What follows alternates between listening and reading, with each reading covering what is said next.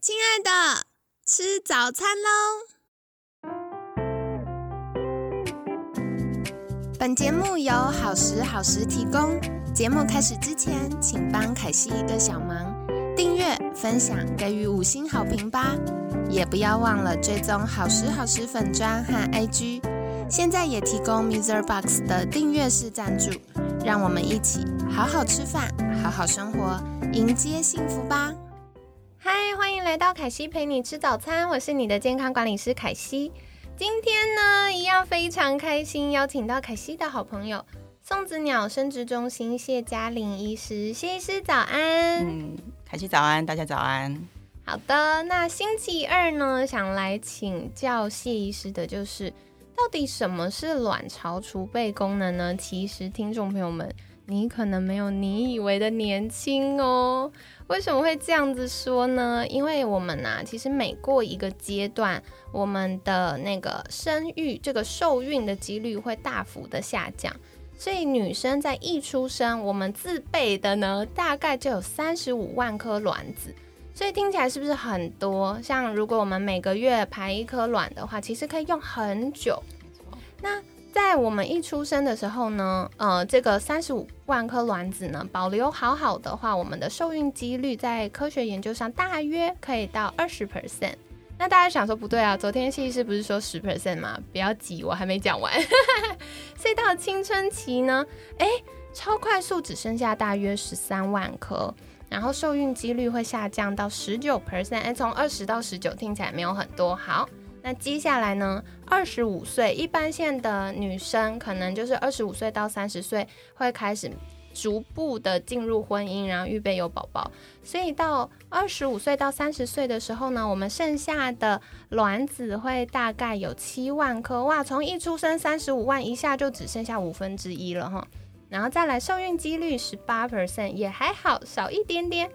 那接下来到三十到三十五岁的时候，会剩下三万颗，而且受孕几率也会大幅下降到十五 percent 呢。然后再来，三十五到四十岁会剩下一点三万颗，所以从三十五万变成一点三万，是不是减少了很多？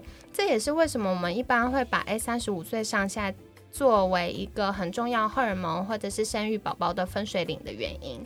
对，那接下来的话呢，呃，一点三万颗受孕几率剩多少？剩十 percent，所以是不是就跟昨天谢医师分享的，我们如果呃比较理想的状况，我们受孕几率平均来说大概就是十分之一。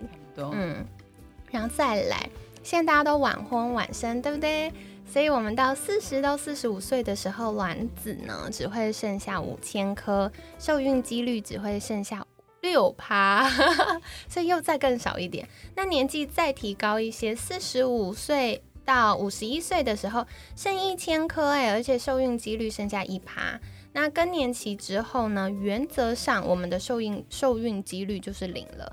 那大家就会说不对啊，新闻也常常报说有六十岁生宝宝，而且可能一生生双胞胎。那那个是怎么来的？很多就是刻意去调整健康，然后帮助他 hold 住这个呃荷尔蒙跟卵子的这个状况，才能做到这件事情。好，所以接下来想请教谢医师的就是。哦，听众朋友们，或者是像凯西自己，我可以如何判断自己能够再犹豫一段时间，在职场上多打拼一段时间，然后或者是我可以试试看自然的方案，还是我已经必须要积极来面对处理这件事情？有哪些方法可以帮助我们做这样的判断呢？OK。第一个，我想就是最能够去知道自己的健康状况。如果还不想那么快到诊所，请医生们帮忙的话，大家就是先观察一下自己的月经周期是不是规则的月经周期。嗯，对。那怎么样是规则的月经？像有的人会觉得说，哎，我每个月都提早了三天，那我是不是有异常？其实提早三天还是一个规则，就是有一个固定性可循，那就是算是规则的。那我们可以从规则的月经周期当中，我们可以试图去找出什么时候是排卵期。这样去增加我们受孕的几率。哦但是有的人如果他真的是不规则，那可能是工作压力大，他就会很担心，那我是不是更年期？我是不是对快卵巢卵巢早衰？那这时候我想就是是是时候来到诊所或来到医院，让我们用科学的数字告诉你，你到底是处于什么样的状况。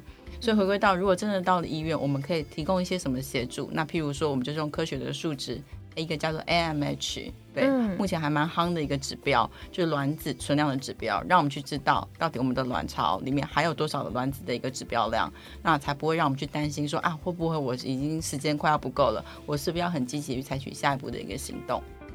嗯，了解。所以，嗯，刚刚谢医师跟我们分享的是叫做 AMH，它是帮助我们去了解我的卵巢功能、嗯，应该是说正确说卵子的量大概还有剩多少、卵指标。卵巢的储备功能，就还剩几颗卵。对，嗯，那像刚刚就是谢医师有分享到啊，这个卵巢早衰。嗯，听起来很惊人呢，到底卵巢早衰是什么？是不是可以给简单分享一下？OK，像我们如果去打一个比方的话，譬如说像今天呃卵巢，它可能就像是一个制造的一个机器，是如果这个机器的功能好或不好，其实会影响到我们出货的品质。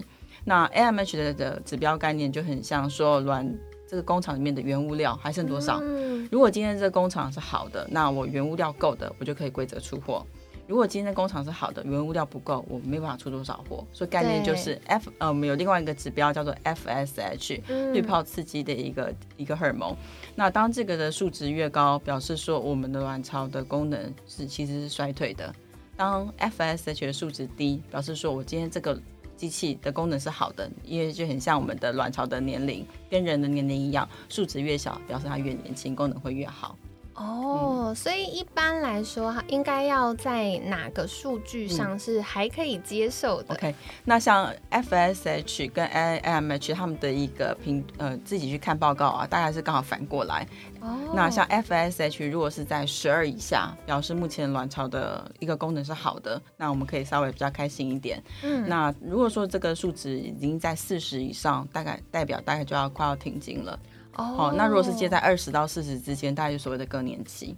二十到四十之间更年期对，哦，是这样子，嗯那不过就是说，呃，做这个检查也要非常去注意到，说我们做的检查肯定就是希望能够得到正确的判读，所以在对对的时间做检查非常的重要。嗯，所以不管是 AMH 也好，或者是 FSH 也好，我们都希望说听众都要能够在月经周期的一到三天去做抽血，嗯你才会得到一个正确的一个数值。像如果在像我们刚刚讲的排卵期的附近，如果我们就去做这个血液的检查，特别是 FSH 会有一个假性的上升。哦 OK，那我们刚好提到嘛，这个数值越到越高，表示卵巢其实越不好。嗯所以有的人他可能做完检查之后看了报告回家开始哭，后来发现到白哭一场，因为他在错的时间做抽血，而得到不正确的一个判读的数值，所以这还蛮重要的，不要白花钱。没错，没错，因为既然我们都花了钱、花了嗯时间，一定要拿到是精准的数据，这样子才可以让医生告诉我们说，哎，接下来有什么样的方法对我们来说是最好。对，没错。那凯西帮大家整理一下哦。刚刚呢，医生有提到的是第一个检查叫做 AMH，就是确定我们的原料还有几颗啦。嗯然后第二个呢，就是像我们都知道，生宝宝除了卵子之外，还有宝宝住的房子，子宫健不健康？那子宫健不健康，就跟我们的荷尔蒙平衡有关。没错。所以呢，要看我们的荷尔蒙这个工厂的输送带有没有好好运作啊，工厂盖的有没有漏水啊，就是要做一个检查，叫做 FSH。那它主要是跟我们的滤泡刺激的荷尔蒙有关。那刚刚医生有介绍到哦，就是如果是十二以下，那很 OK，就代表我们很年轻，还是健康宝宝。如果上升到二十到四十的时候，就是大约在更年期的阶段，所以如果听众朋友们手边有自己的检查报告，那也可以拿出来留意一下。如果到四十以上呢，有可能就是已经进入到了所谓停经的阶段了。所以比较要紧的不是我们实际年龄正在经历更年期或停经哦，比较重要的是你现在三十几岁。或者四十几岁还没有进入到更年期的年纪，就提早停经，或者是生理期递延。像很多听众朋友们说，哎，我季经三个月来一次，或者有些人半年才来一次，那这个都是要特别留意的。那这除了跟生育有关，其实也跟我们妇科疾病有关，所以荷尔蒙的平衡是非常重要的。没错。那接下来想要再请教谢医师，就是哇，刚刚听众朋友们听到这两个检查好重要哦，我们都想要去做检查，了解一下自己的身体状况。可是如果真的要去做检查，大概需要多久呢？需要住院吗？还是有没有什么要做的呃注意事项呢？这个检查其实是单纯就像我们平常做体检的抽血，其实它非常的快，不用住院。但是就像刚刚提到的，要在对的时间去做血液检查，它才会准确。所以就是在月经周期的一到三天去做抽血。那再来就是说，如果在对的时间抽血，那发现到他需要去做后续的追踪，我们会建议在同一个院所做检查。哦，对，因为什么呢？就很像我们今天去饭店量体重，跟在家里量体重，哎，两人会有落差，原因就是因为机器不同，对，秤子不一样，可能就会有一些差别性。所以如果说我们要去做一个线性的一个追踪的话，就是建议对的时间，然后在同样的一个检查的一个呃院所，这样的话比较会有一个后续追踪的一个意义性。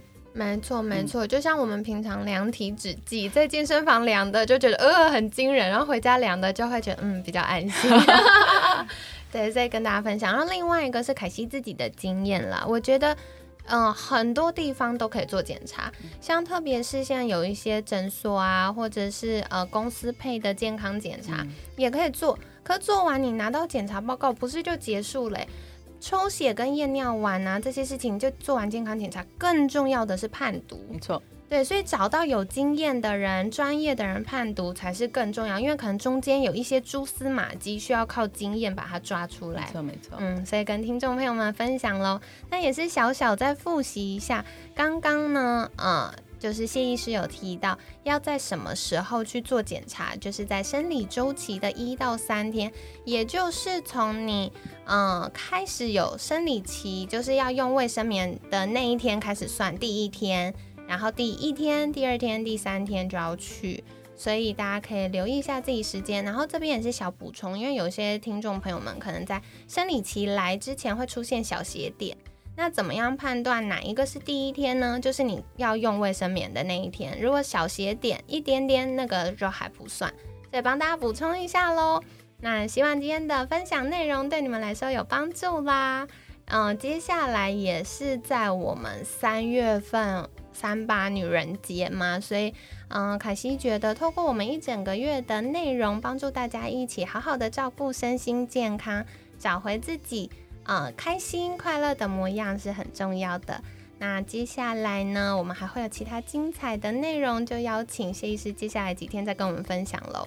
那在节目尾声，想邀请谢医师再一次跟大家介绍，如果嗯听众朋友们想要开始去做检查，或者是哎我很久很久之前有做过检查，可是那个检查报告呢也没有做判读，那我想要再做进一步的追踪，可以到哪里找到谢医师呢？嗯。嗯，欢迎大家就是到呃网络上可以去摄取送子鸟生殖中心，那或者是加入我们的官方粉丝团，或者是加入我们的 LINE，那我们都很乐意为大家做解答跟服务。好的，所以凯西会把相关链接再放在我们文案区哦，有需要的听众朋友们可以再点击跟呃去这个预约时间。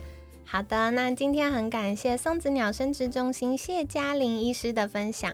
每天十分钟，健康好轻松。凯西陪你吃早餐，我们下次见，拜拜。大家拜拜。